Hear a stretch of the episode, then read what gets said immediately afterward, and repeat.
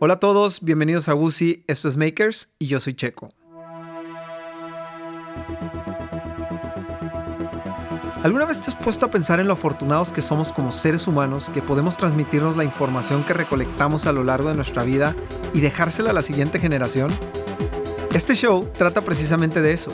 Vamos a escuchar historias de gente que sus ideas, su pasión y sus ideales se transformaron en herramientas para ellos mismos ser la solución a cualquier obstáculo. Hoy en Makers tratamos uno de los temas más complicados que existen en el mundo, y ese es el abuso sexual contra niños. Tienes que escuchar la historia de Julia Borboya y cómo a lo largo de su vida ha luchado incansablemente contra este tema. Ella es psicóloga, escritora de cinco libros, conferencista internacional, creadora del proyecto Antenas, creadora del proyecto Escudo de la Dignidad y muchísimo más. No se pueden imaginar el gusto que me da presentarles a esta persona, pues ha sido uno de los episodios que más me ha movido y que me ha dado orgullo tener en Makers uno de los capítulos que más he esperado con ansia ha sido este que estoy a punto de presentarles. Les platico un poquito el antecedente. Es una de esas historias que, son la esencia del programa, donde yo no conozco mucho de la historia que hay detrás.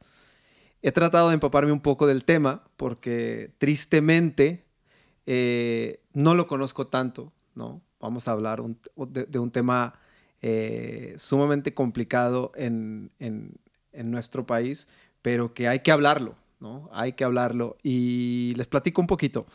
Eh, Cris, mi novia, es psicóloga, entró a una certificación, ahorita les van a ver de qué es la certificación, pero llega y me empieza a platicar emocionada, motivada sobre el tema y yo me quedo, o sea, entre sorprendido, maravillado de todo lo que estaba escuchando, este, dije, ¿cómo le hago para contactarla y para que platiquemos con ella en, el podcast? Porque si bien eh, la audiencia sea pequeña, la audiencia sea grande, como sea, creo que cada vez más gente tiene que escuchar de este tema y cada vez tenemos que empezar a hablarlo más y a, y a discutirlo y sobre todo a aprender más de este tema. Así que el día de hoy estamos de lujo en este programa porque está con nosotros Julia Borboya, psicóloga, autora de cinco libros, conferencista internacional, un currículum tremendo. Julia, ¿cómo estás? Muchas gracias. Qué placer tenerte aquí. Checo, estoy feliz, feliz de que me hayas invitado y muy honrada por esta presentación tan importante. No, hombre, al contrario, la verdad es que este, ponernos de acuerdo. También muchas gracias a Patti, que fue la que le estuvimos dando, poniendo lata, coordinando todo esto para, para esta visita. Y la verdad es que muchas gracias por la, por, la accesibilidad, Pati. Este, y estamos bien contentos. Pero bueno, vamos a empezar. Julia Borboya, sí, que la pueden encontrar en Instagram como arroba grupo Julia Borboya, ¿verdad? Este, cuéntame, Julia, tú como Julia, ¿por qué te empiezas a acercar a este mundo de la psicología? ¿Por qué los niños? ¿Por qué, por qué empiezas en esto? Mira, imagínate una niña que, que, se mete a la Ibero, ¿no? Y que quiere estudiar psicología y su papá le dice, te vas a morir de hambre, porque obviamente hace 40 años o más que, estudio psicología. Y no estaba de moda eso, ¿no? Entonces, bueno, mijita, pues ándale, estudia psicología.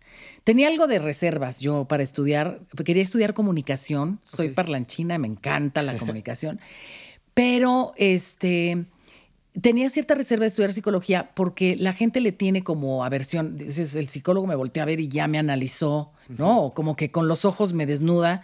Y yo no quería generar en la gente esa, esa resistencia. Pero la verdad ganó, ganó la psicología porque a mí me intriga mucho la gente por qué hace lo que hace.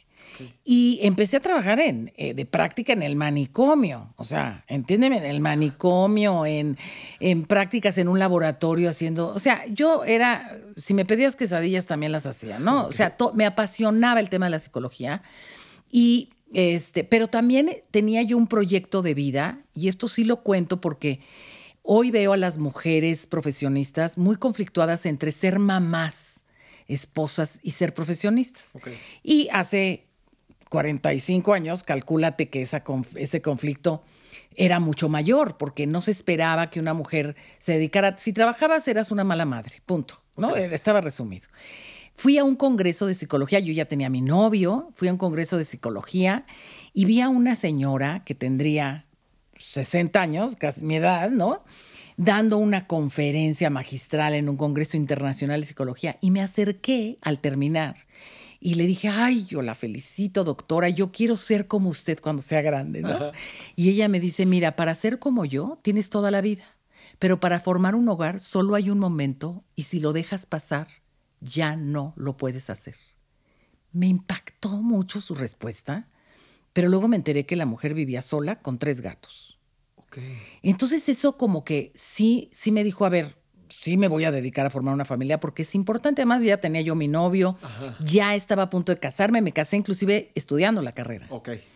Y empecé a trabajar en lo que te digo, en lo que me dejaban.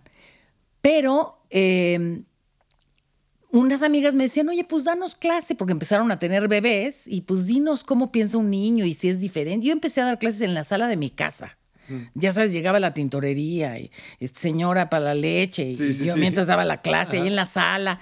Y pues la verdad se me dio, se me daba muy bien y al rato ya tenía yo más grupos y más grupos. Y em, te puedo llevar a mi niño, te lo puedo llevar para que le eches un ojo, porque eso que tú dices le está pasando. Y así fue como empecé a dar consulta, pero yo empecé a tener mis hijos, ¿no? o sea, de hecho empecé a dar consulta cuando nació mi segundo hijo, que hoy tiene 41 años, calcúlate, ¿no? Ya, ya sabes que movía yo la cunita en lo que recibía el paciente. al pasar el tiempo, la psicóloga del colegio donde iban mis hijos eh, tuvo un grave accidente, eh, se tuvo que regresar a su, a su estado mm, natal porque quedó viuda y el director de la escuela me pide la ayuda, me dice, oiga, señora, usted es psicóloga, ¿me, me ayuda en el colegio? Oiga, no, pero espéreme, yo tengo una niña en el kinder y yo tengo... No, no, venga cuando pueda, como pueda, pero necesito exámenes de admisión, necesito selección de personas, o sea, necesito una escuela, imagínate que eran 1.200 alumnos. Y mi marido me dice, pues ayuda al padrecito, ¿no? Pues ayúdalo, está bien pues lo ayudo. Y cuando descubro el mundo de los niños, después de haber trabajado en el, en el manicomio, en el Fray Bernardino Álvarez, dices, wow, niños normales, gente normal. Y lo que yo puedo hacer tiene un resultado inmediato. ¿no? O sea, porque cuando tú le hablas a un niño, cuando tú juegas con él y te acercas a él, el niño responde enseguida. Entonces era así como tierra fértil. Dije, no, yo de aquí soy me encantaron los niños em, y tenía yo 1200 especímenes, suena horrible, ¿no? Pero de chile, de dulce y de mole, de todas las edades y además total libertad. El director de la escuela me dijo, usted haga lo que usted quiera. Oiga, pues es que quiero aplicarles pruebas y que quiero hacer una investigación. Estaban, había una guerra en Irak y, y yo quería saber cómo percibían los niños la guerra. O sea, yo de verdad fue mi segunda universidad. Esa escuela, duré 12 años en, ese, en esa escuela que, que me dio un conocimiento bárbaro. Y bueno, yo solita eh, descubría cosas en los niños, por ejemplo, el miedo, y a qué le tenían miedo, y luego yo misma organizaba la conferencia para los papás. O sea, yo, yo era la todóloga, ponía el café, arreglaba las sillas, convocaba a la conferencia y les daba a los papás la conferencia hablando de sus propios hijos. Okay daba cursos a las maestras, en fin, ahí me desarrollé plenamente y empecé a trabajar de lleno en el tema de los niños. Ok. Ahora, ¿cómo, cómo, cuando tú empiezas a trabajar con el tema de los niños, cuáles son los temas que empiezas a abordar o cómo te empiezas tú a dar cuenta de todo el problema que tenemos de abuso sexual, de todo este tema? O sea, ¿Cómo empiezas tú a acercarte? Porque entiendo que, ok, la psicología, y, corrígeme si estoy, si, estoy, si estoy mal, porque de eso se trata, de que me este, me imagino que tú entras al, al, a, a este mundo de la psicología, los niños, pero el darte cuenta de la situación en la que estamos con el tema de abuso sexual y todo, quiero creer que también fue una sorpresa para ti el decir, ah, caray, ¿qué es esto? Ah, no, bueno, por supuesto. Yo al tiempo que estaba en, el colegio tenía mi propio consultorio, niños con trastorno por déficit de atención, niños que los límites, ya sabes, el, niño que contesta feo, yo hasta ahí me quedé, pero obviamente quise ir avanzando y creando nuevas estrategias. En el colegio mm, todos los niños tenían trastorno por déficit de atención y tomaban Ritalin. Te juro, los enchochaban a todos. Estaba de moda.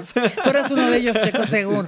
Todos los comunicólogos eran de esos, porque eran niños que el sistema educativo no estaba hecho para ellos y se dispersaban y entonces decían, ah, este está disperso, chúmbales, ¿no? Ritalin. Metilfenidato, vamos para el cerebro. Y, yo eso no me gustaba. Y le dije a mi hijo que era, estaba en la prepa, ya para entonces, le dije, oye, dibújame un muñequito que ponga atención. Y él me dibujó antenas. Antenas es una bolita y tiene sus antenas. Y me dijo, este, entonces yo empecé a hacer mi campaña de que Antenas venía de Antenópolis y él ponía atención y les ponía el ejemplo a los niños. Y entonces, cuando no había Photoshop ni, ni nada de esas cosas, pues yo hacía mis letreritos, hazte cuenta, el director con antenas y unos globitos de diálogo. Okay. Antenas me enseñó a fijarme en lo que los niños sí hacen bien, ¿no? Sí, sí, sí. Y con Hugo Sánchez, ¿no? Antenas me dijo cómo rematar en el marco. O sea, yo les hice por todo el colegio, repartía este, cartulinas que yo misma hacía. poniendo que Antenas era el consejero, ¿no? Okay. Y les pedía a las maestras que ellas mismas este, les pusieran letreros en las, en las planas a los niños, pero solo podían ser letreros positivos. O sea, no podía poner que mal. La, la suma correcta, esa la marcaba y ponía felicidades antenas. Ok. Entonces Antenas se volvió un gran personaje en el colegio, pero un personaje que vivía en el sótano. Ok. Era una, una escuela en Tlalpan muy antigua que tenía un, un, sótano y era el misterio de los niños, ¿no? Sí, sí, sí. Tengo una pregunta rápido. Sí. ¿Hay alguna razón en particular por, por la que le pides a tu hijo que sea el que dibuje o sea, el personaje? O sea, ¿buscabas algo con eso? O? No, mi hijo eh, tiene, bueno, mi hijo hoy es arquitecto y mi hijo tiene, no es porque sea mi hijo, tiene una gran habilidad para los dibujos animados. O sea, él hace, o sea, no se dedica a eso, pero se debería de dedicar, de verdad. Entonces él era muy bueno para dibujar y por eso se lo pedí. Ah, perfecto. No, no era por otro motivo. No había nada detrás. No había nada detrás, sino por favor, era Échame el pobre se queja porque dice, "Me has explotado toda la vida", ¿no? Bueno. Y por eso fue. Ok. Entonces vivía en el sótano antenas. Vivía en el sótano antenas. El día del niño, el director dice, "¿Qué quieren? ¿Quieren que les traiga un mago? ¿Qué quieren de, de regalo del día del niño?" Y los niños dicen, "Queremos conocer antenas. Entonces me dice el director, pues una botarga, vamos a mandar a hacer una botarga. Le dije, no, no, porque se me va a caer el teatrito. O sea, los de sexto se van a dar cuenta. Entonces ahí eché un choro, les, Antenas les mandó una carta diciendo que él venía de otro sistema que no era solar y que el rayo del sol le, le afectaba y que no podía salir. Okay y que les mandaba besos y abrazos, ¿no? Pero me quedé con esa asignatura pendiente, ¿me entiendes? Sí, sí, sí. Dije, no, esto tiene que escalar a más. Y gracias a Dios, bueno, salí de ese colegio porque ya mi consulta era enorme, ya tenía yo mucha clientela, me iba muy bien. ¿Cuánto tiempo estuviste en el colegio? 12 años. Ay, caray, 12 años, pero solo iba dos días. Ah, no, no, yo era dos días y dos días en el consultorio, ¿sabes? bueno, y el caso es que conozco dando una conferencia en otro colegio. Sí. Eh, platico de antenas y un papá se acerca y me dice, oye, yo hago personajes animados. Yo puedo hacer que antenas hable con tus niños. ¡Wow! Pues órale. Y entonces este hombre, Eduardo Vaca, me contacta con el ingeniero Javier Delgado, que generosamente le pidieron a mi hijo, bueno, pues dibújame este mismo muñeco, pero de lado. Era dibujos animados a la antigüita, ya sabes, de dibujitos. Y mi hijo dibujó todos, antenas en todas posiciones y y animaron antenas y lo puse en mi consultorio. Como que, como una herramienta más para sacarle la sopa a los niños, pero para saber qué pensaban, como una prueba proyectiva. Los psicólogos queremos saber qué hay dentro de la mente de un niño. Y dije, pues esto está genial, mi invento. Y le pido a mi amiga, que tenía una niña de cuatro años, muy despierta, le digo, oye, préstamela. Porque pues ni modo que yo hiciera pruebas con mis pacientes, ¿no? Pues préstame a Jimena a ver cómo reacciona con este invento que acabo de hacer. Y entra Jimena, ay, sí, claro, no sé qué. Es, o sea, yo hice, la, hice un cuartito con la, con la pantalla, pero te estoy hablando de hace, ¿qué? 17 años, ¿no? La pantalla, yo en, el, en un cuarto al lado, a control remoto, con un circuito cerrado y un distorsionador de voz. Okay. Y entonces la niña entraba y si llamaba antenas, antenas salía a la pantalla y te veía y te decía, Checo, está padre tu sudadera. Mira, o sea, para que te dieras ah, cuenta. Sí, sí, sí, Obviamente, Antenas no habla con adultos. Yo hice todo este asunto de Antenas no le gustan los terrícolas adultos, este, solo habla con niños y niñas y no sabe lo que es una mamá, ni un papá, ni una escuela, no sabe nada. Porque para que Antenas pudiera hacer preguntas muy obvias, ¿me explicó? Sí, sí. O sea, ¿me conviene tener hermanos? Ok. O sea, si haces una pregunta así, el niño te va a decir no. No, porque le hacen más caso, ¿no? Ah, sí, sí, sí, sí, o me convendrá ir a la escuela. Inclusive muchos niños que tenían duda de su propio género. Era muy interesante. Niños que querían el vestido, ya sabes, de Cenicienta y el papá infartado. sí, sí. Y entonces entraba el niño con antenas y antenas le preguntaba, oye, ¿qué me convendrás? Porque antenas no es niño ni es niña. Ok. Si viniera yo al planeta Tierra, ¿qué me convendría ser niño o niña? Y entonces el niño te decía fácilmente, te decía, mira, niño, eh, sí te conviene ser niño, pero si te quieres poner un vestido de cenicienta tienes que ser niña, porque si no, no te dejan. Ok. No, era claro que el niño no tenía ningún problema de identidad de género, le gustaban los brillos y el vestido. Claro, por supuesto. Pues bueno, te cuento, Checo, que el estreno de Antenas fue traumático para mí. Porque la niña entró feliz, hola, ¿y con quién vives? Con mi mamá, con mi papá, con mi hermanito y con la sirvienta. Y entonces por, le digo, oye, ¿qué es eso de sirvienta? Ah, pues es un- son unas señoras que limpian y cuando las mamás no las ven, te pegan. Esa fue la definición. No te puedo contar que mi, mi amiga lloraba, cómo no me di cuenta, cómo no lo vi, pero la niña lo contó muy normal, era la definición, ¿no?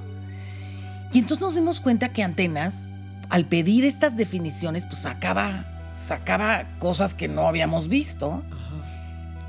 Y mi, tengo una hija y- que nació con una cardiopatía congénita. Mi hija fue operada, ha sido operada cuatro veces de corazón abierto, Ok. tiene obstruida de la arteria pulmonar, en fin. Era una niña que no era viable, que la gente, o sea, cuando nació me dijeron no es viable, pues es- ha sido viable. y ella ya estaba estudiando la carrera de psicología, estaba haciendo sus prácticas en el mismo hospital donde la habían operado a los tres días de nacida. ¿no? Las coincidencias Sí, sí, de la vida. exacto. Y cuando conoce antenas, me dice, mamá, si yo hubiera tenido una antenas en, cuando me operaban, yo me hubiera atrevido a preguntarle muchas cosas. Lo primero era si me iba yo a morir, porque en la tele todos se morían del corazón. Pero yo no quería preguntártelo a ti o a mi papá, porque no me iban a decir la verdad. Y además yo quería saber por qué mi papá es tan amable con los que me lastimaban. O sea, es entonces cuando me entero que mi hija, yo psicóloga, atendiendo a mi hija enferma en el hospital, pues no tenía yo la menor idea de todos estos sentimientos que ella había guardado y que me los cuenta a los 19 años. Y es ahí donde digo, pues vamos a poner una fundación para llevar ayuda psicológica a los niños con antenas a los hospitales. Qué impresión. ¿no? Porque yo quería como regresarle al Hospital Federico Gómez, le quería como regresar en agradecimiento pues, la vida de mi hija. Sí, sí.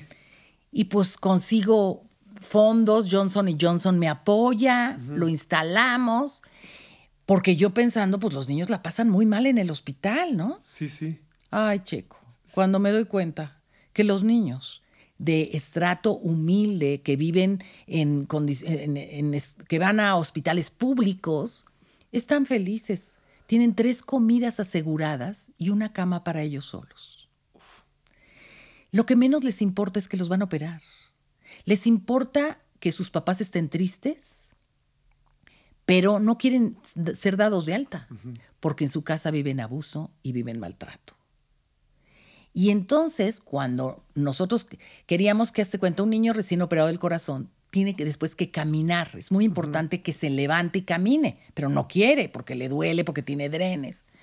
Y el pretexto era, Antenas te está esperando. Antenas te platicó antes de que te operaran qué te iba a pasar y ahora quiere ver cómo te fue. Y ese era el motivador para que el niño No te fuera. puedo creer. Entonces, claro, yo para que mi niña se levantara a caminar era un drama Claro. porque no tenía motivador, pero ahí ya teníamos al motivador. Y el niño decía, pues sí tengo que ir porque Antenas me está llamando. Sí, sí. Y ahí es donde llegaba el niño y le decía, no, es que yo estoy muy bien, yo no me quiero ir a mi casa, porque mi mamá llora, porque mi papá le pega. O sea, empezaron a contar, no te, no te cuento más que de, de ahí del infantil mi hija, que fue la promotora de esta fundación, se fue a hacer sus prácticas al de Tacubaya, al Hospital Público de Tacubaya en la Ciudad de México, donde van los niños quemados. Esa es la especialidad. Y me dice, mamá, ahora hay que ponerlo aquí en Tacubaya. Y entonces en Tacubaya, si yo ya estaba muy acongojada por la violencia intrafamiliar, pues en Tacubaya te enteras que los niños son quemados deliberadamente, porque se portó mal, porque no trajo la cerveza fría, pues te apago el cigarro en la mano. O un niño con la plancha marcada en la espalda, y cuando Antenas le pregunta, ¿qué te pasó? Me porté mal. O sea, el niño no el niño asumía que se merecía eso, ¿no? Y pues, ¿por qué no? De Tacubaya, pues nos mandan llamar a Iztapalapa. Iztapalapa es una zona en la Ciudad de México eh, brava, brava. Y pues ahí nos vamos también a Iztapalapa. Ya llevábamos tres sedes de la fundación, felices, pero entonces ya nos estamos enterando de niños testigos de asesinatos y de niños víctimas de abuso sexual. Pero además no solo era en esos estratos sociales, en mi propio consultorio empiezo a recibir niños que van porque se hacen pipí en la cama, porque se comen las uñas. O sea, el motivo de conducta de, consulta era por algo aparentemente sencillo. y a la hora que entraban, te decían, no, es que, este, pues mm, no, no me gusta jugar a lo que juegan los choferes. ¿A qué juegan los choferes? Pues un juego de bajarse los pantalones.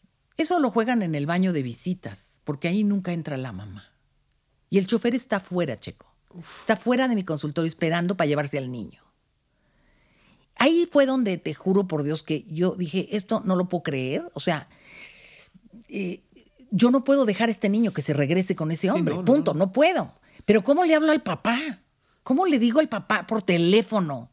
Pues mira, por algo yo quería estudiar comunicación. Me, me salieron mis dotes artísticas. Sí, sí. Obviamente el niño se lo contó a Antenas y le dijo, te lo cuento a ti porque tú no hablas con adultos, porque si yo lo cuento, matan a mi mamá. Ya Chucho me dijo que si yo lo digo, mata a mi mamá. Pero tú no hablas con los adultos, entonces por eso te lo cuento a ti. Y Antenas no puede ofrecer algo que no pueda hacer, me explico, es, un, es una herramienta terapéutica. Yo no te puedo decir que veo a Santa Claus, Antenas le han pedido recados a Santa Claus. Y entonces se me ocurre en ese momento decir, yo no puedo salir, bueno, era yo con mis instrucciones, le digo, yo no puedo salir de la pantalla, pero yo sé que la señora que te trajo aquí conmigo, con la que yo no hablo, ella te puede proteger yo no puedo hablar con ella, pero con mis antenas yo le puedo mandar microondas para que reciba la información. O sea, de la manga, ¿entiendes? Sí, sí, sí, de la manga saqué lo que se me ocurrió. Tú me das permiso, tú ya no lo tienes que decir, tú no lo dijiste. Yo lo transmito, ni siquiera yo lo hablo, lo transmito por ondas que hay en mi planeta. El niño se quedó un rato pensando y me dijo, bueno, sí. Y entonces antena se despide, bueno, hace que las antenas, porque la animación tiene que mueve sus antenas, y entonces dice ella, listo, ella ya lo sabe. Entonces voy por el niño y le dije, has sido muy valiente, no vas a volver a ver a Chucho más en tu vida, y ahorita van a venir tus papás por ti. Todo eso lo dije sin saber cómo iba a ser, pero lo dije. Y lo pusimos a dibujar, lo entretuvimos, le habló al papá, un personaje público muy importante. o sea, papá colmo. Y además divorciándose de la mamá. Y además el chofer era de la mamá. O sea, más difícil no, se podía, ¿no? Pero le hablé. De serie. Y le, hablé, y no, pero está, eh, dígale al señor que habla la psicóloga de su hijo y que me urge hablar con él. Entonces le dije, mira, tu hijo está salvo, está conmigo, pero tienes que venir por él. ¿Pero por qué? ¿Qué tiene? Quiero que él hable contigo a solas. Y la única manera de que él hable contigo a solas son los dos solos en el coche, sin el chofer. O sea, porque ni modo que le... Entonces te pido que por favor le digas al chofer que se vaya. No había celulares en aquel entonces. Le digo, si quieres te comunico. Oye, me estás asustando. No, no, no, tu hijo está aquí, está bien pero sí necesito que vengas. Pero es que te, le dije, perdóname lo que tengas que hacer, necesito que vengas. sí, sí. Te paso a Chucho. Entonces sales, ya sabes, con el hígado hecho nudo. A Chucho, ¿le habla el señor por teléfono? Y pues quien le dijo, ok, se fue, el santo Chucho se fue. Y luego háblale a la mamá, porque también tenía que, o sea, háblale otro a la mamá, decirle lo mismo, ¿no? Y recibe al papá en un consultorio, a la mamá en otro, porque estaban agarrándose del chongo. Y, y, entonces tenía yo todo grabado, porque Antenas graba todo la... Y digo, ya te imaginarás el dolor, el, porque además el niño le reveló a Antenas todo. O sea, ¿qué es eso? ¿Cómo es ese juego? Y el niño con toda la inocencia le relató el juego con una cosa de verdad dolorosísima. Y yo le enseñé el video al papá. O sea, ahora aprendo muchas cosas, ya no enseño esos videos directo a los papás, pero el papá, imagínate, ¿no? Y entonces le dije, te doy el video para que vayas a la Procuraduría y lo, y lo denuncies. Me dijo, no, a la Procuraduría no, lo voy a mandar matar. Entonces yo ya era cómplice de un abuso y ahora iba a ser cómplice de un asesinato.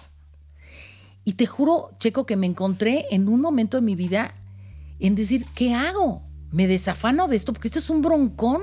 Un broncón. Y me voy a me ver involucrada. O sea, pensé en mi familia, pensé en mis hijos, pensé en mi propia hija, que era la directora de la fundación, pero pensé en el niño. Y pensé que el niño no tenía más que mi ayuda en este momento, ¿no? Sí, claro. Y dije, mira, no me digas lo que vas a hacer con él. Tengo a tu ex esposa en el otro cubículo y lo que menos quiero es que esto le genere al niño otro trauma. O sea, ya de por sí tu hijo tiene trauma, tu, tu ex esposa se va a enterar y entre los dos necesito que se unan para ayudarlo.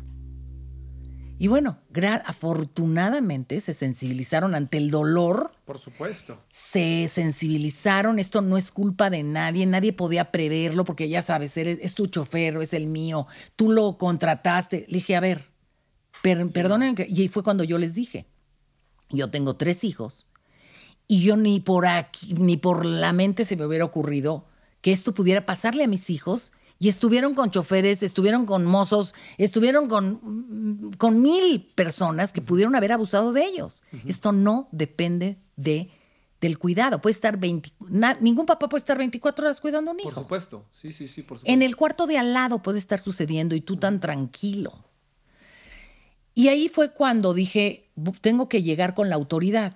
Yo no soy ni política, ni tengo, yo, soy señora de mi casa, y, o sea, no, no tengo ningún tipo de, pero averigüé y dije, ¿quién es el procurador?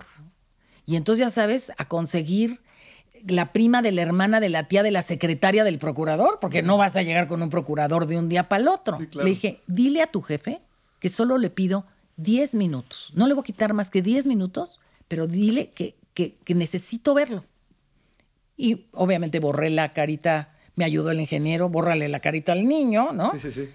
Y simplemente me recibió muy amablemente y le dije, quiero que vea esto. Y se quedó helado. Me dijo, ¿esto qué es? Entonces le expliqué, le dije, oiga, es que yo lo puse en mi consultorio para, para mi práctica, pero yo no puedo con esto. Me dijo, no, no, no.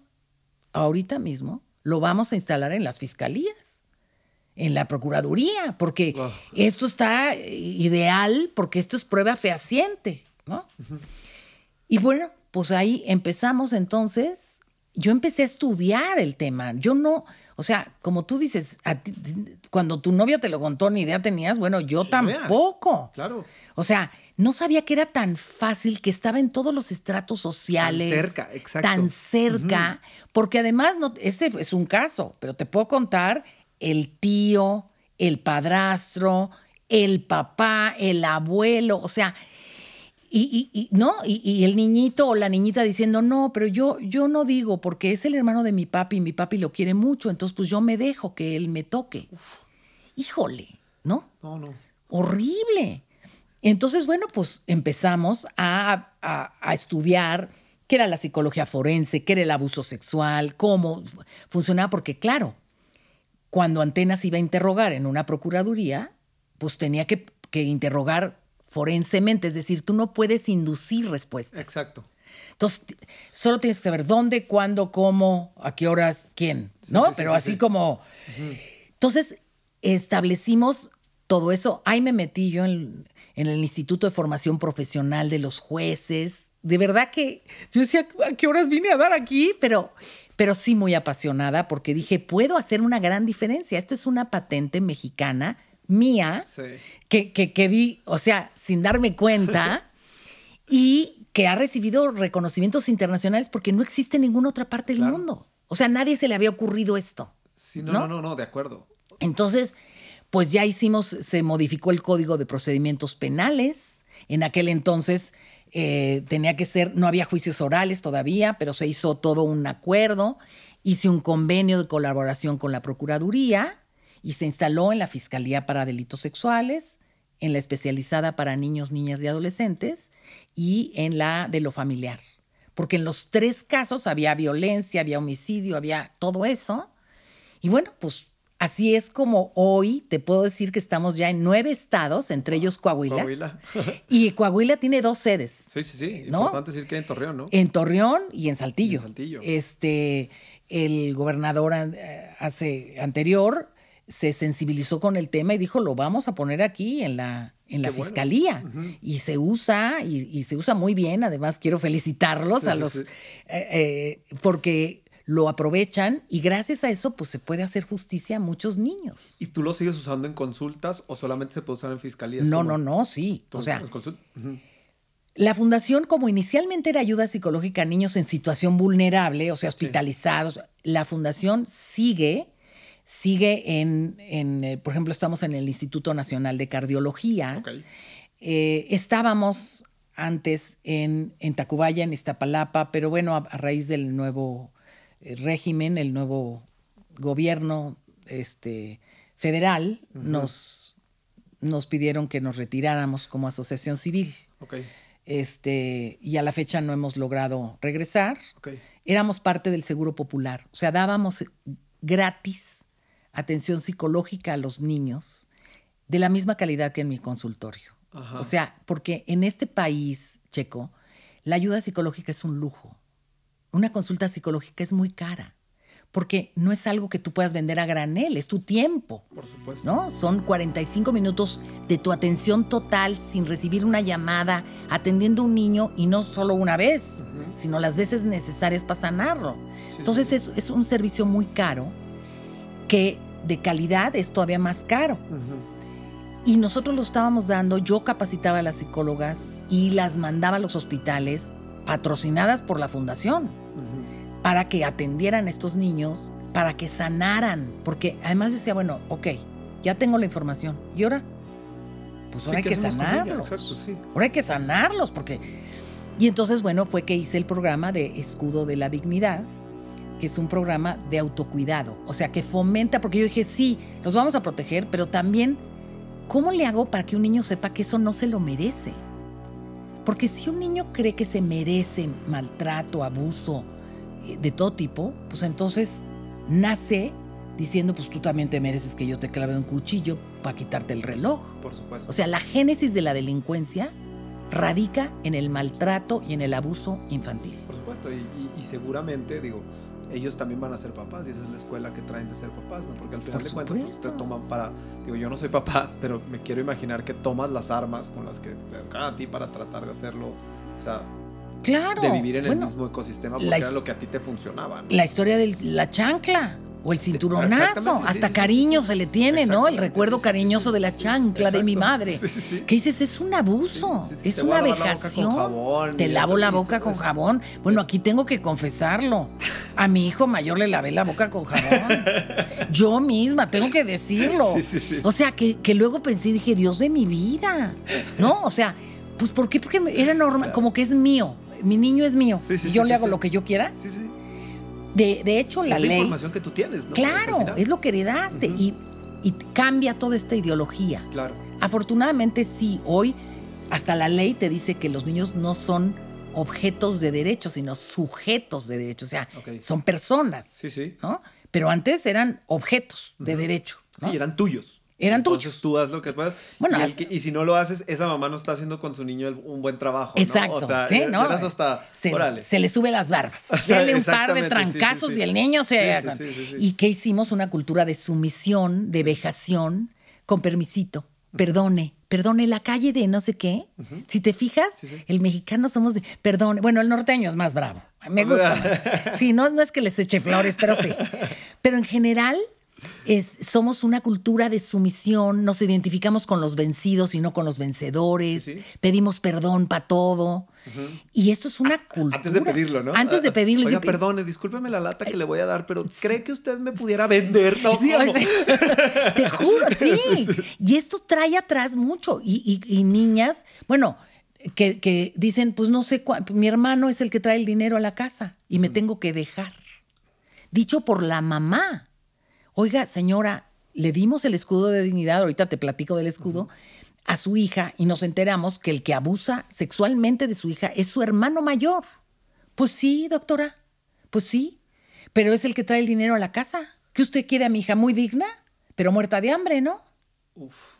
Y, y dices, no, le dije, la quiero digna y la quiero autosuficiente y no quiero que por, porque le den de comer pague ese precio tan caro. Pues es el precio que hemos pagado todas, doctora. Usted porque viene de otro lugar. O sea, ya sabes, con una mezcla de resentimiento social y de resignación que dije, no se me pega la gana. No, no.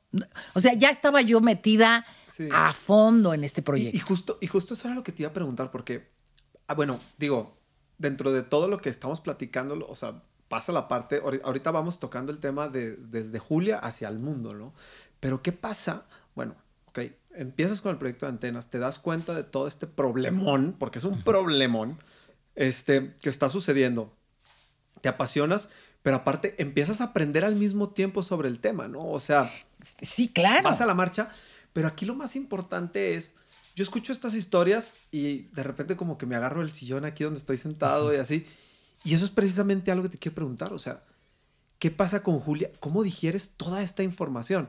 Porque si yo, escuchándola de ti, ya después de procesada la información, no me quiero imaginar qué es estar sentado y verle la carita al niño diciendo esto. O sea, tú persona, o sea, adentro de ti, ¿cómo vas digiriendo todo esto para... Porque pues tiene que haber una, una forma de, bueno, sí de no salir a matar a Chucho tú misma. me explico? Bueno, ¿cómo, ¿cómo, pasa ese proceso? Te voy a decir, tengo un gran apoyo en mi marido. Mi marido es arquitecto y no tiene nada que ver con eso, pero es un gran compañero de vida. Y él me, ubicaba, porque yo al principio quería, ya sabes, este, conseguirle trabajo al papá que no tenía y conseguirle a la niña un hogar. O sea, yo ya quería ser como la Madre Teresa de Calcuta. y él, que trabajaba con albañiles, que trabajaba con plomeros, me dijo, mira, no, tú no puedes, no puedes hacerte cargo de todo, ¿no? O sea, yo, por ejemplo, le doy trabajo a mis obreros, pero no, no puedo ir más allá porque entonces no podría seguir con mi trabajo. Él, él me ayudó mucho. Y, y, además lo que, lo que pasó fue que la satisfacción de salvar a uno te da, te da cuerda para intentarlo con 20. Claro. Y te cuento una anécdota. Eh, bueno, yo hice el, taller de escudo dignidad porque dije, lo primero es que un niño chiquito no tiene un pensamiento erotizado, es decir, los niños me empezaron a, le empezaron a decir antenas, pues que los tocaban y que a veces sí se sentía bien y a veces no, pero que se les apachurraba el corazón, ¿no? O sea, los mismos niños sí sentían que eso que les estaba pasando no, no estaba bien, aunque no, no eran lastimados eran seducidos. Primero eran seducidos y luego amenazados. O sea, te voy a acariciar y esto no está mal, y, ¿no? Y luego amenazados, ya no digas. Sí, sí, sí. Entonces dije, si ellos no están captando que esto tiene una connotación tan perversa, yo no se, les, yo no se los voy a decir. Ok. Pero sí les tengo que decir que esto no está bien. Entonces creo el escudo de dignidad, armo una película, ahí vino mi, mi bis de comunicóloga, ¿ya ves? Yes. Y este, armo un guion con unos ositos y hago la película que se llama Dios a las trastadas, que es una película muy, con una animación muy elemental, pero que habla de una niña con los síntomas, que no quiere, que la osita no quiere hablar y no sé cuánto, y ya no quiere jugar en la cueva con Osuba. Osuba es abuso al revés. Ok. Y Osuba les da dulces, y entonces la osita ya no quiere entrar a la cueva, y, y sus amigos le dicen, tú traes algo, pero no es algo como cuando te regañan, es algo diferente, ¿no? Y entonces la osita sí dice, es que Osuba juega con el cuerpo. sin, sin decir mucho, digo, o sea, la película dura nueve, nueve, minutos, pero sin decir, el niño que lo vivió, cacha. El que no lo vivió, dice, pues ya no le dieron dulces o le da miedo a la oscuridad. O sea, lo que yo quería era como sacar a flote. Sí, un mensaje. Un mensaje, y ahí en la película se habla de trastadas. Eso que te hicieron es una trastada. Y tú no debes de permitir que te hagan trastadas. Y entonces digo, hay cuatro trastadas, porque no iba yo a enfocarme. Una trastada es que te golpeen, porque además también es una trastada. Otra es que te ofendan con palabras. Otra es que te toquen los genitales o que te pidan que se los toques, ¿no? Sí, sí, sí. Y otra más es que te fuercen. Una cosa es obligar, porque mamá obliga a que te acabes la sopa o la maestra a que hagas la tarea. Y otra cosa es forzar. Forzar te apachurra el corazón. Forzar no sirve para nada. forzar te da miedo. Para distinguir a los niños lo que era una coerción. Pero pues era una palabra muy abstracta. Entonces, forzar. Y esas son cuatro trastadas y tú tienes un escudo de dignidad. ¿Qué es eso? Pues que no tengo otro como tú, Checo. Si algo te pasa a ti, ¿cómo te repongo? No hay otro Checo igual que tú. Por eso es solo, solo por eso eres importante. Independientemente de que hagas estos podcasts tan buenos, solo porque no te puedo reponer. Y entonces no debo de dejar que nadie te dañe. Y, pero yo no puedo estar junto a ti todo el tiempo. ¿Y qué crees? Tú tienes un escudo de dignidad que no se ve, pero que está ahí. Y aunque estés muy chiquito, lo que te salva es tu voz. La voz es lo que puede salvar. Y entonces en el, en el programa, en el estudio, se supone que el niño tiene que aprender a gritar un no, pero un no para que lo oigan fuera del lugar donde está. No un no para enfrentar al abusador, porque obviamente un niño no, no tiene esta capacidad, el abusador es superior a él. Pero el no es para, para ver si hay alguien alrededor que oiga ese no y venga en ayuda. Y entonces creo este escudo de dignidad y, digo, ahora puede haber mucha gente que lo puede replicar.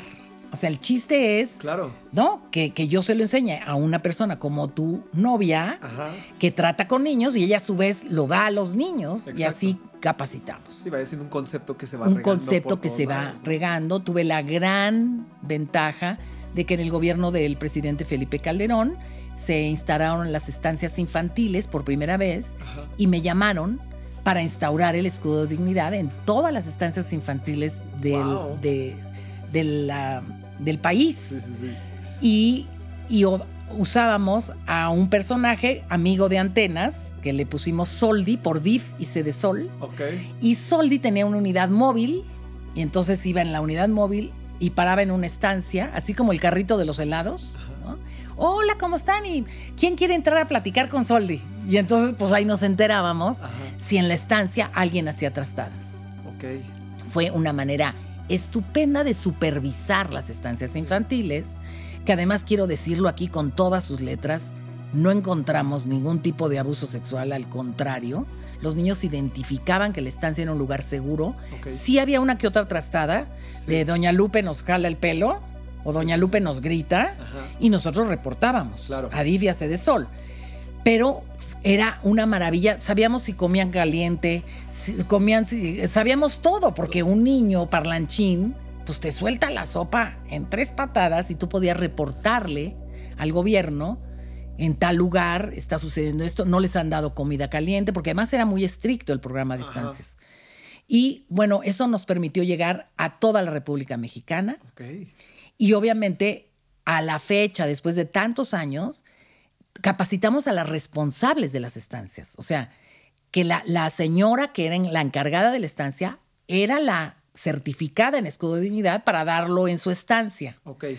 Entonces, imagínate que se multiplicó, ya llevamos más de un millón de niños beneficiados con esto, porque se hizo exponencial y a la fecha todavía recibo correos y peticiones de las responsables de esas estancias que dicen, ya mi material está muy viejito, ¿me lo pueden reponer? Sí, Entonces, y, qué bueno que existe ese entusiasmo, porque aparte, este entusiasmo del que tú me estás platicando, que viene de las personas que son capacitadas, etcétera, eh, bueno, pues también de cierta forma yo lo, yo lo viví en ver el entusiasmo de Cris en, en, este caso, por el hecho de haberse acercado a una certificación con ustedes y esto y lo otro, o sea, y eso pues da esperanza muchísima, ¿no? Porque cada vez está el mensaje más, más, más ahí afuera, ¿sí? Pero justo con eso quiero ir a la siguiente, a la siguiente pregunta. O sea, es ¿cómo estamos hoy en el tema del abuso sexual de niños? Porque ahorita lo platicábamos antes. Y yo lo que quiero saber es cuál es tu, pues, prácticamente, qué podemos hacer cada uno de los que estamos escuchando ahorita, ¿no? Mira. Porque, porque aunque yo no tengo hijos, lo que te decía antes de empezar, o sea, a mí jamás me hubiera cruzado por la, por la cabeza pensar que estuviera tan cerca. Lo ves, lo oyes y a lo sí, mejor... Y le pasa al de al lado, pero a mí no. Exactamente. Y entonces, eso es a mí lo que me, lo, lo, lo que me gustaría ahorita tocar contigo. O sea... Mira, Checo, me di cuenta que al, al, ir por toda la República y capacitar y todo esto y al seguir con esto, me doy cuenta de la cantidad, porque además no solo la encargada de Sedesol que iba por mí al aeropuerto, decía, ¿y si tiene usted un momentito, doctora? Porque fíjese que yo, y si iba yo a Tamaulipas, y si iba yo a, a Yucatán, o sea, me di cuenta que esto estaba pasando mucho más y que la gente no lo habla. No Exacto, lo habla porque se siente culpable. Los niños no lo hablan porque rompen la red familiar. O sea, el abuso sexual infantil en México somos el primer lugar mundial, tanto de abuso sexual como de tráfico sexual de menores, o sea, comercio sexual. Yo tengo niños que además es un negocio mucho más redituable que el tráfico de droga, uh -huh. porque la droga la vendes una vez y el servicio de un niño sexual lo vendes varias veces. Uh -huh. Entonces estamos en Acapulco, en Cancún, en las playas de México, tristemente, eh, tú hablas a un teléfono y pides el servicio de una niña, ¿de qué edad la quieres? O de un niño, ¿de qué edad lo quieres? Y te lo da por una cantidad. No sé si has visto en muchos hoteles, hay ya letreros de aquí, checamos aquí, protegemos, ¿no? Ajá. Porque somos el primer lugar mundial. Hay, hay turismo sexual que viene a México a eso. O sea, eh, el panorama es muy duro, pero no quiero, no quiero dejar un mensaje en este podcast de, de, de, de, desesperanza. Claro, no, no, no. Te puedo decir que en 40 años de trabajo he encontrado niños que se han autocuidado, que lo han dicho. Uh -huh. Inclusive cuento mucho una anécdota que me llenó de alegría, porque claro, con 40 años, imagínate que mis pacientes tienen tu edad, chico, no sé cuántos años tengas, pero eh, pacientes que eran, que tenían cuatro años o cinco, hoy son adultos, ¿no? Sí, sí, sí. Y precisamente una chiquita que había sido víctima de abuso, los padres alquilaron una casa en Acapulco y el cuidador de la casa se metió en la noche a abusar de la, de la niña. El papá se, se dio cuenta porque estaba durmiendo con la hermanita y la hermanita era una bebé que lloró y el papá se paró y logró ver cómo el hombre se fugaba y me llevaron a la niña y le apliqué el escudo de dignidad y le dije que eso que le habían hecho era una trastada. Tan mal trastada es que te insulten como que te toquen. Sí, sí, sí. O sea, lo normalizamos para, para, no, para no contaminar una mente sana. Sí, ¿Sí claro. me explico? Sí, sí, sí. Y esta Que niña. esto sí, esto no. Esto, sí, no, y esto es peor que Ajá, esto. sí, sí, sí. No, no, porque entonces. Y no cuiden lo que hablan, ¿no? Claro, y entonces eh, la niña lo oyó y esto es una trastada y tú no lo debes de hacer y ahora y te damos tu credencial de inspectora de trastadas porque tú vas a, si ves que alguien hace trastadas no lo vas a permitir, en fin. Luego volví a ver a esta chiquita, tendría cuatro años, cuatro y medio cuando, cuando le sucedió esto y luego volvió a mi consultorio porque nuestro, mi estilo de trabajo es, es como el médico de cabecera. O sea, no te retengo en terapia eternamente. Ok. Los niños no necesitan eso. Ajá. Necesitan resolver lo que les pasa en ese momento y, Sí, sí, y sí. salir, ¿no? Ajá. Entonces van y vienen y saben que ahí estoy. Y esta chica volvió cuando pasó a secundaria porque tronó creo que todas o le fue re mal, ya sabes, ese paso de, de sexto a secundaria. Sí. Y entonces los papás me la volvieron a llevar y por eso ella se acordaba de mí, porque a los cuatro años y medio no tienes muy clara la memoria. Y eh, se acordaba de mí y no la volví a ver hasta que me la encuentro en un centro comercial aquí en la Ciudad de México, de la mano de su niña. O sea, ya grande, con su hijita. Y se me ve, me reconoce y se me acerca a abrazarme Julia, ¿cómo estás? Yo iba contigo, qué gusto verte. Y se voltea con su niña y le dice, yo iba con ella cuando estaba como tú. ¿Algo nos pasó en Acapulco, Julia? ¿Nos robaron? Ella, ella había recordado que una trastada había sucedido, pero no, no lo relacionaba. Le dije, ay, creo que sí, ya ni me acuerdo. Y tú lo tenías aquí presente, bueno, sí, bueno, sí, claro. Algo nos pasó en Acapulco, decía mi reina, ¿no? Pero le dije, ay, creo que sí. Y luego te acuerdas que andabas fallando en la escuela. Oye, ¿cómo te fue? Ay, pues estudié. Y ya seguimos platicando. Y te puedo decir, Checo, que ese fue uno de los días más felices de mi carrera profesional. Porque dije, logré sanar, logré que esta niña sí recordó que algo malo pasó, pero no le dio el peso sí, sí, sí, no por su edad mental, ¿no? Y podría venir arrastrando una mochila. uf. Es que, claro, esta mochila es tan grande como el tiempo que tardas en hablar. Ajá. Entonces, si tienes una mujer de 40 años que ha sido víctima de abuso y nunca lo ha contado, quiere decir que ha estado sola 40 años, sola. O sea, qué, qué importante es este tema, o sea, lo que acabas de decir. O sea, que entre más tarde, más tarde hables, más vienes El arrastrando daño y más es vas creciendo y más. y repercute en tu conducta sexual y repercute en tu autoestima y repercute en tu relación con los demás. Mucho coraje, por ejemplo, de, de quien lo dijo y nada sucedió. Más coraje Sí, sí, sí. de se lo conté a mi mamá y mi mamá no hizo nada. Más coraje hacia la mamá que hacia el abusador. Casos de niñas que el papá no estaba, mi pap- yo nunca tuve papá, tenía un tío y mi tío pues me llevaba a su cama y me acurrucaba y yo creía que así era el cariño de un papá. Tú imagínate. Sí, sí, sí. ¿no? Y lo permitió, dice, hasta que en mi adolescencia, como que ya no me gustó, ¿no? Pero el tío, pues, apoquinaba dinero a la familia. Ya. Y, y- y la mamá dijo, mi mamá, ¿cómo no se dio cuenta? ¿Por qué me dejó? Sí. Ahorita ¿No? que platicábamos del, del- del primer caso que, bueno, del caso de Chucho que tienes con, con antenas, mencionabas que cuando platicabas con los papás decías, oye, pues esto no es culpa de nadie, es bien difícil. Inclusive tú- tú misma decías, bueno, yo, mis hijos estuvieron ahí expuestos así, pero sí me gustaría que nos dejaras al menos una lección, este, porque digo, sé que este podcast lo escuchan más mamás jóvenes, ¿no? O sea, y que ahorita a lo mejor se están enfrentando. Ya a- están a- paranoicas de Dios mío. Sí. ¿sabes? O sea, porque bueno, digo, es un público de, de- muchas edades, de distintas, o sea, no, no es que estén enfocadas 100% a la psicología, pero muchas empiezan como a ser mamás, ¿no? En específico amigas mías, por decirte.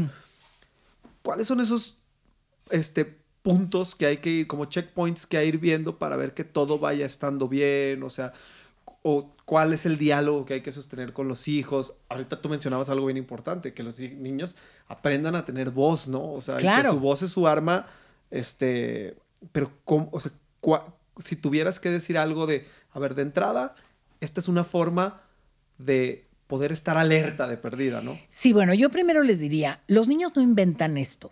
O sea, tú no puedes inventar que te pasó algo que no has vivido, que no está dentro de tu rango de, de conocimiento. Exacto. ¿no? Entonces, cuando un niño te dice que alguien le tocó, que alguien le hizo, que, ¿no? Créele. Créele 100%, pero por vida tuya, disimúlalo. O sea, ¿cómo? ¡Eh, mijito! Eso es un freno inmediato que el niño dice, no, esto le, a mi mamá le va a doler o me va a regañar y entonces se callan.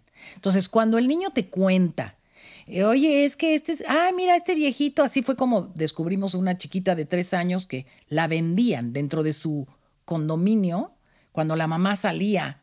Salía un día, ni siquiera madre una abandonada. una mamá presente que tenía un trabajo y salía un- una tarde cada 15 días. En esa tarde, pues la, la nana, ¿por qué no? Pues la llevaba de visita a un departamento donde le pagaban por llevar a la niña a un servicio sexual. O sea, aterrador, ¿no? Y, y la niña dice, mira, vio una foto de un viejito y dijo, este se parece al, al señor con el que me lleva a Emma. Y, y la mamá, Emma, ¿dónde te lleva? Con el señor. Y de ahí salen. Entonces, lo primero es, lo que los niños digan, tú como antena de antenas, Sí, sí. ¿cómo, cómo? Cuéntame. O sea, muy cool, Sí, aunque por dentro te quieres morir, Sí. hasta donde quiera. El niño de repente va a parar, ya no quiero decir, ah, ok. Y al ratito o al día siguiente, oye, me quedé pensando, ¿y dónde? ¿No? O sea, un poquito así, creerle primero. Sí, sí, sí.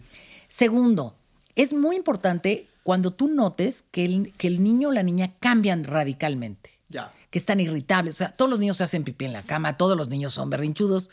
Pero cuando tú, las, la- yo, yo le digo a las mamás jóvenes que me escuchan, confía en tu intuición. No hagas caso a los libros. Yo escribí cinco, si te sirven este, para la chimenea, también échalos. o sea, lo que quiero decirte es, lo que más importa es tu intuición de mamá. Sí. Que dices, este no está igual. Este niño no está igual, algo le pasa, está irritado. Eso es muy importante. Que haya regresiones. O, eh, o sea, que ya controlaba la pipí y se vuelve a hacer y, y se, se chupa el dedo, está agresivo, está raro. ¿No? Cuando hay cambios en la conducta que te llaman la atención Sí, sí.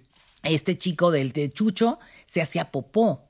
O sea, se iba a una esquina y se hacía popó. Y por eso lo llevaron, ¿no? O sea, decíamos estará enojado, pero pues ya era como antes sí, no sí. lo hacía. Entonces, cuando ves un cambio muy importante en un niño, algo le está pasando, no necesariamente abuso. Supervisar los juegos.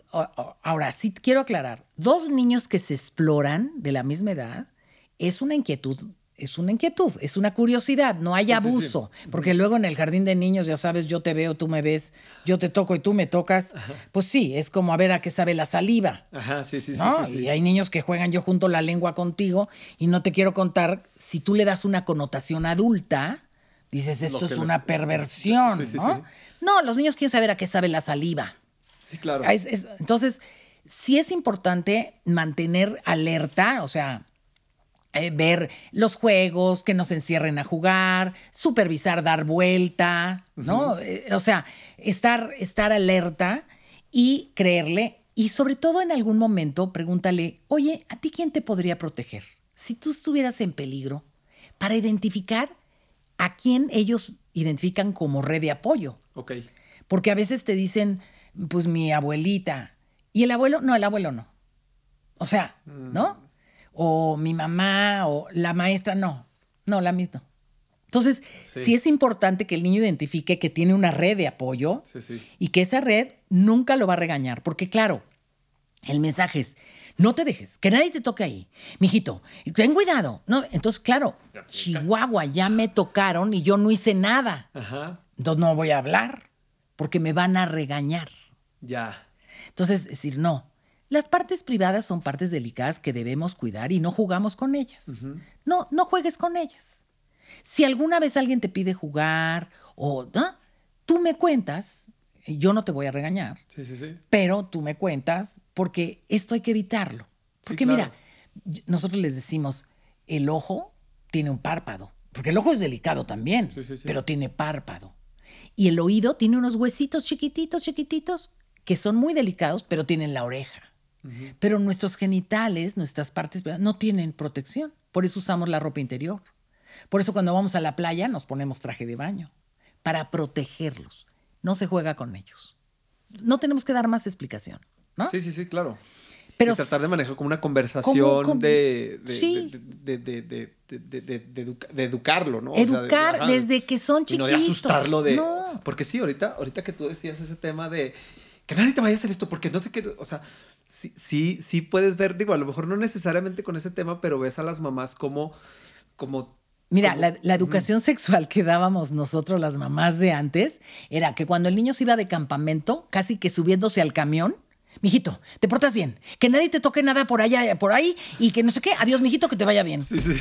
Es- Esa era toda la educación sexual y el niño se quedaba sí, peor. sí, sí, sí, sí. ¿Qué me tocarán, no? o sea, ¿de qué se tratará? Sí, sí, sí. Porque es cuando te cae el 20 que va a dormir lejos de tu casa, que qué tal que hay mañas de, ¿no? Sí, sí, sí. No, esto hay que hablarlo desde chiquititos, decir, no jugamos, no jugamos con el ojo, no jugamos con la oreja. ¿Qué te gustaría que yo te metiera un lápiz en el, en el oído? Mira, Pues no. Voy a, voy a exhibir un poquito a mi mamá. Pero les voy a platicar una anécdota. La primera vez que me fui de viaje con mis amigos, así un viaje de amigos, que ya estábamos en la edad de salir y así, pues yo la veía nerviosa mi mamá y así como que como que no, no, no sabía muy bien qué me quería decir. De repente se sienta así en mi cama mientras yo estaba haciendo mi maleta. Me dice, oye Checo, Y yo, ¿qué? Nada más te quiero decir una cosa. Y yo, ¿qué, mamá? ¿El SIDA? ¿SIDA? y yo, ¿qué, mamá? Ahorita voy a estar queriendo matar. No, pero claro. Pero pues bueno, eran las armas que ella tenía. O sea, ¿cómo le hago? Ya será el momento o no. Porque además también, ¿sabes qué? La idea es, si le digo antes, lo voy a echar a andar. Sí. O sea, nosotros creemos que la información es como autorización y no lo es. Ajá. informar no es autorizar. O sea, yo te informo, oye, Checo, hay muchos peligros, hay gente que te quiere pedir, pero no te estoy dando permiso que lo hagas, ¿no? O sea, pero es este miedo. Entonces, por eso el escudo de dignidad está hecho para niños a partir de los tres años. Ajá.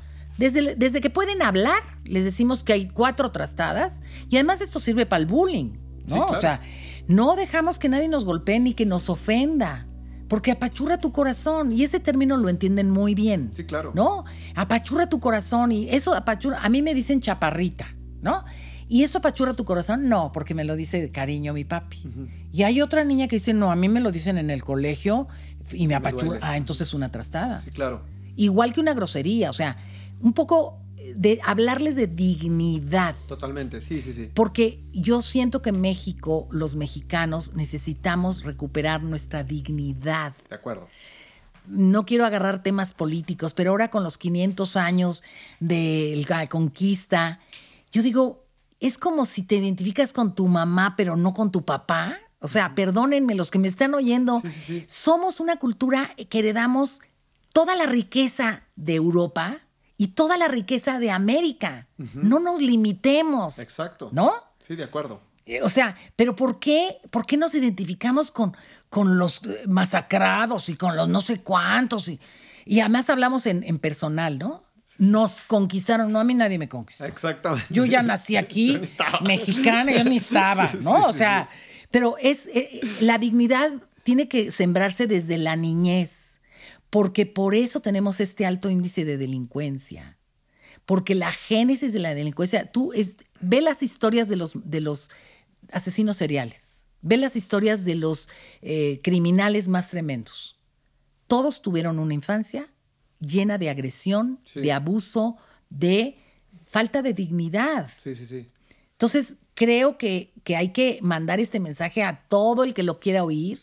No hay no, no, no hay respeto ni al nivel social, ni económico, ni a la edad. O sea, cualquiera puede estar en esto. Está en todos lados. Está en todos lados. Es mejor prevenir.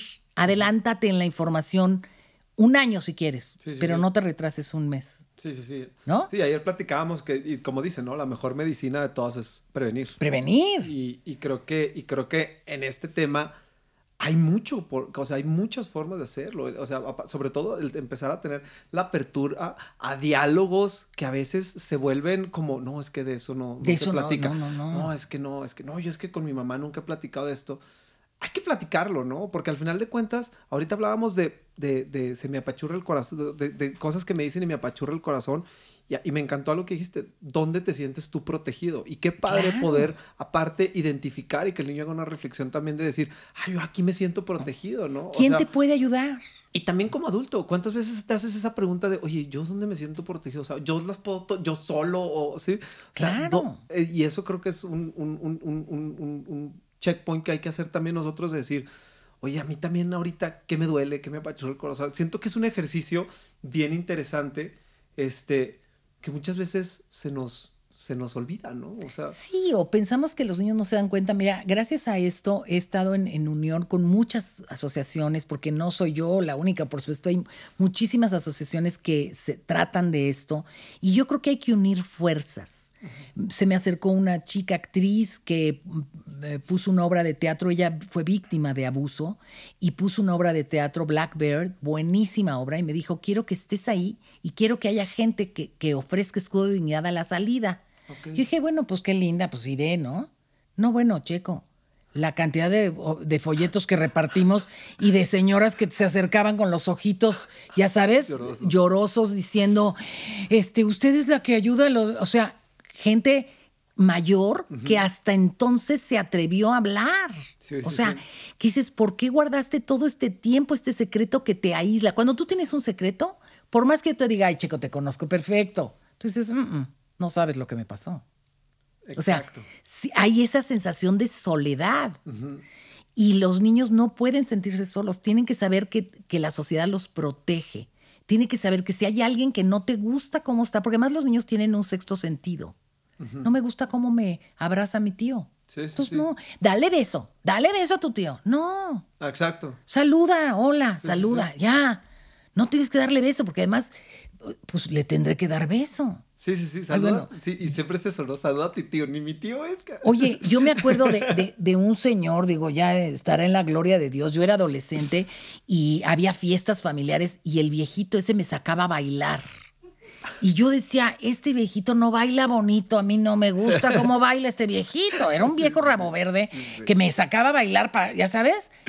Pero, pero no lo dices, pero no quieres ser descortés, pero ay, que- Sí, sí, sí. por favor, el señor Valdés, baila con el señor Valdés. Yo decía, el señor, o sea. ¿por qué? ¿Por qué no puedo decir un no? Claro. Gracias, no. ¿No? Porque aparte, eso es, eso es algo bien cierto. O sea, siento que los niños tienen esta capacidad de decir las cosas como son. Y poco a poco se los vamos como reprimiendo, ¿no? O sea, bueno, Claro. se las van reprimiendo porque yo no tengo hijos todavía. Bueno, ya te estás preparando. Este, ya, ya, ya estoy. O sea, y, lo, y los vas, o sea, oye, no, no digas eso. O sea, y te regañan. Yo, ahora, el sábado pasado, estaba el hijo de un amigo mío, chiquito, apenas yo creo que empieza a hablar, y este, y con su mamá, nos los topamos ahí en un lugar, un amigo y yo, ¿no?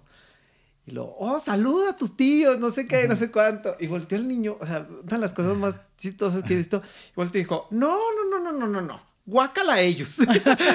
Entonces, Sí. o sea, los niños dicen las cosas así. Pero empiezan, no, eso no se dice, no, es que eso no. Y con los genitales, no, no les llames así, se llama así, se llama, o sea, Bueno, yo aquí tengo otra anécdota. Tu mamá me ma- te va a matar y a mí mi hijo me va a matar. Pero yo desde chiquito a mi hijo le decía, mi colita, le digo, no, no eres perro, es el pene, Ajá. es tu pene, sí, ¿no? sí.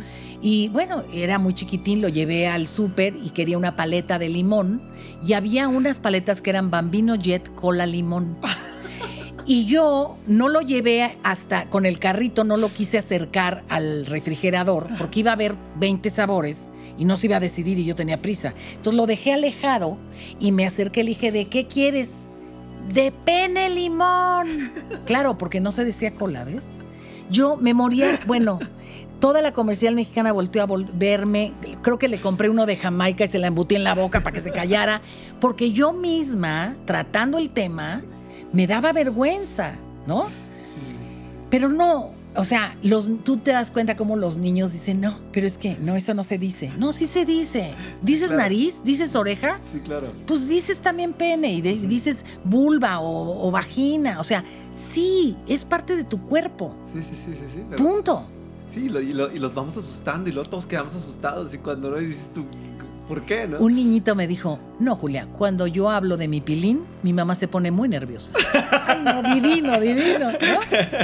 o sea, lo captaba perfecto. Sí, sí, claro. Entonces, bueno, vamos a aprovecharnos de esa gran inocencia, de esa gran sinceridad para, para leerlos, para verlos. Ahora, no quiero mamás que se me pongan paranoicas y que ya porque el niño lloró, ya lo abusaron. No, tendría que haber muchos signos a la vez. Claro. ¿No? Muchas cosas. Que rechazara, por ejemplo, eh, contacto. ¿no? Que fuera, que tuviera conductas defensivas hacia sus genitales, que no tenía. O sea, sí tiene que, tienes que juntar muchos foquitos rojos. Por supuesto. En el programa de Escudo de Dignidad tenemos foquitos rojos que vamos uniendo y vamos diciendo, oye, pues a la hora de la película, cuando dice Osuba juega con el cuerpo, el niño se llevó las manos a los genitales. ¿Cómo por qué? Y a la hora de preguntar, lo negó todo. No, no, no, no, no. Nada me pasa, no, a mí nadie me pega, nadie me insulta, no, no, no, no. Ya. O sea, tan malo es Sí, sí, que sí. lo nieguen como que... Entonces empezamos a juntar muchos focos rojos y avisamos a los papás, mira, esto, o sea, yo no te puedo asegurar, pero esto me hace pensar que el niño pudo haber estado. O quédate tranquilo, porque el niño no lo identifica. ¿no? Exacto.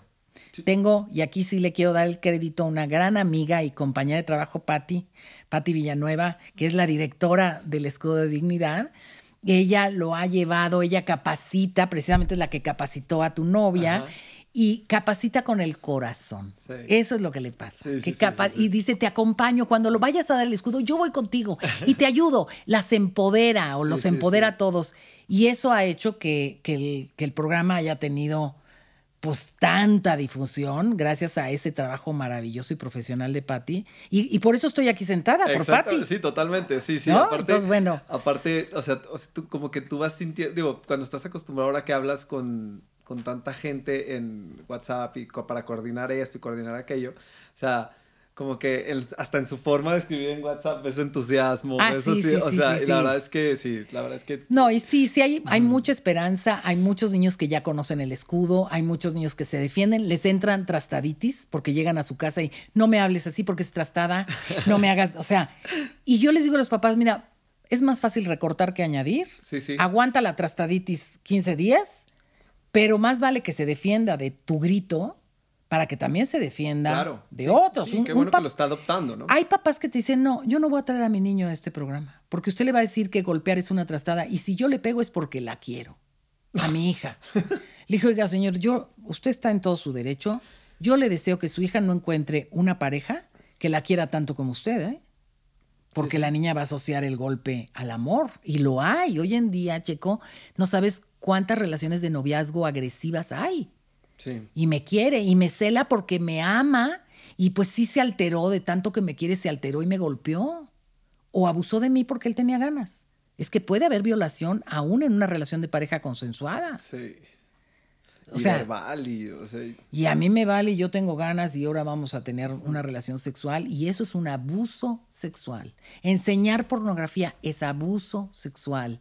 Inquietar a los niños. Un niño me decía, mi tío me dice cosas cochinas al oído y me sopla el oído. Eso es un abuso sexual.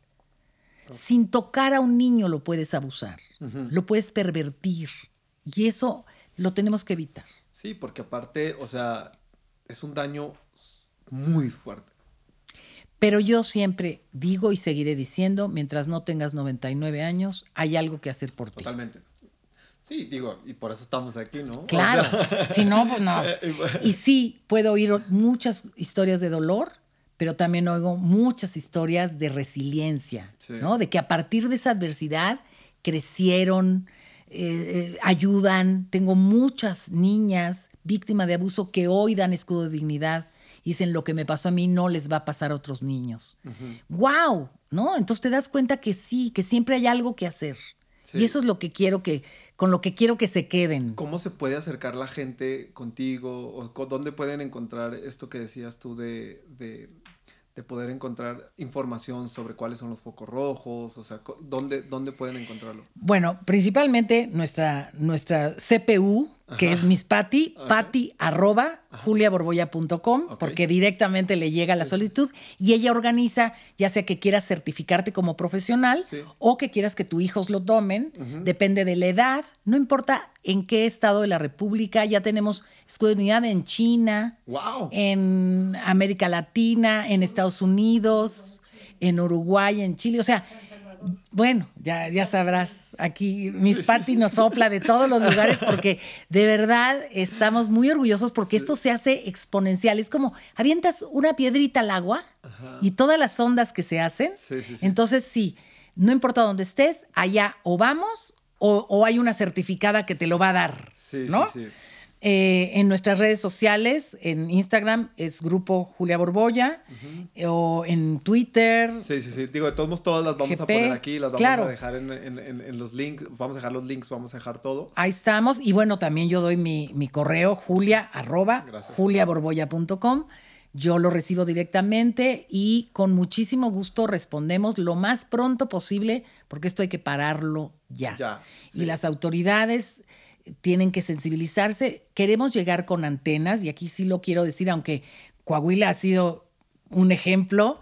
Estamos en, en Nuevo León, en Coahuila, en Chihuahua, en Zacatecas, en Oaxaca, en Hidalgo, en el Estado de México, en la Ciudad de México, pero queremos estar en, los, en todos los estados de la República. Sí, sí, sí. Sí, Queremos- es- son proyectos que de verdad tienen que tener presencia en todos lados y, o sea, y porque es algo sorprendente, digo, no por algo, o sea, ha llegado y ha logrado lo que... Y ya que un niño habla, Exacto. que valga la pena la valentía de hablar Sí. para que se le haga justicia. Sí, sí, Porque es peor haber hablado y que no. Estas chiquitas que fueron víctimas de tráfico sexual en la Ciudad de México, eh, es- jugamos, hacemos eh, terapia de juego y ves cómo ponen a los malos y los encierran eh, simuladamente, ¿no? Pero en el juego los encierran y dicen, todos están ya castigados por malos. Eso es resignificar. Ok.